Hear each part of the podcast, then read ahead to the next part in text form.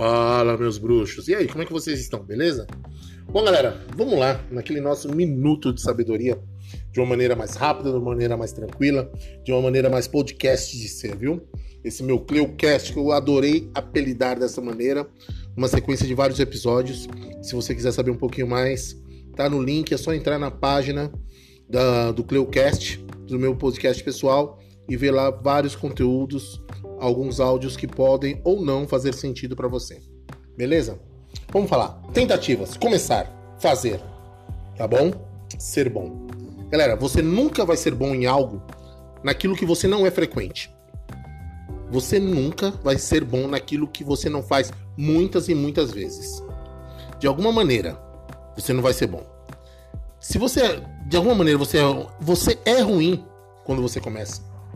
Quando você começa algo, significa que você é ruim. Se você chegar para mim agora, vai, se eu chegar para você agora e falar: "Olha, estou aprendendo a jogar tênis". Assim, provavelmente você vai pensar assim: "Nossa, ele deve ser muito ruim no tênis, né?". Tá. Mas se eu me aplicar todos os dias, pode ser que eu venha ficar bom. Lógico, depende da aplicação.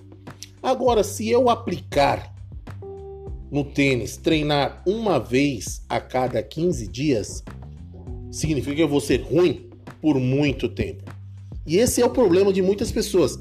Ficar ruim por muito tempo, não ter essa sequência, essa frequência, essa ansiedade, essa vontade de querer e fazer de ficar bom. Por quê? O simples fato é começar. E quando você começa, cara, você tem que ter aquele tesão de que você vai até o fim tá? Começar a ter aquela frequência, aquela necessidade de fazer. E para você ficar bom em algo, você tem que começar. Não importa, você tem que começar. Você tem que fazer. Você tem que dar, só você dando o primeiro passo é que você vai enxergar o segundo. Não adianta.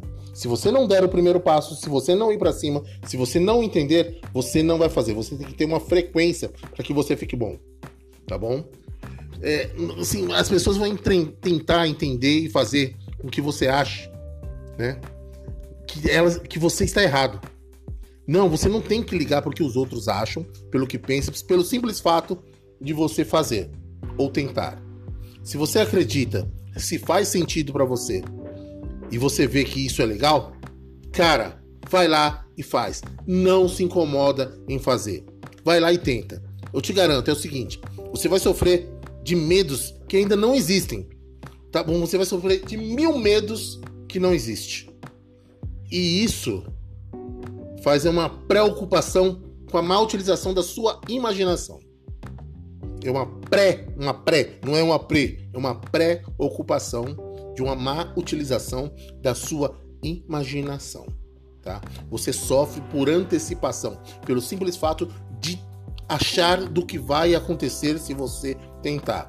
Por isso você vai, você não tenta, por isso você não tem uma frequência e por isso você está tende tendencioso ao fracasso. Mas se você vai, você tenta, você faz, você acredita e você pratica muitas e muitas vezes, cara, o segredo para o sucesso está aí. E como eu costumo dizer, o sucesso ele deixa pistas.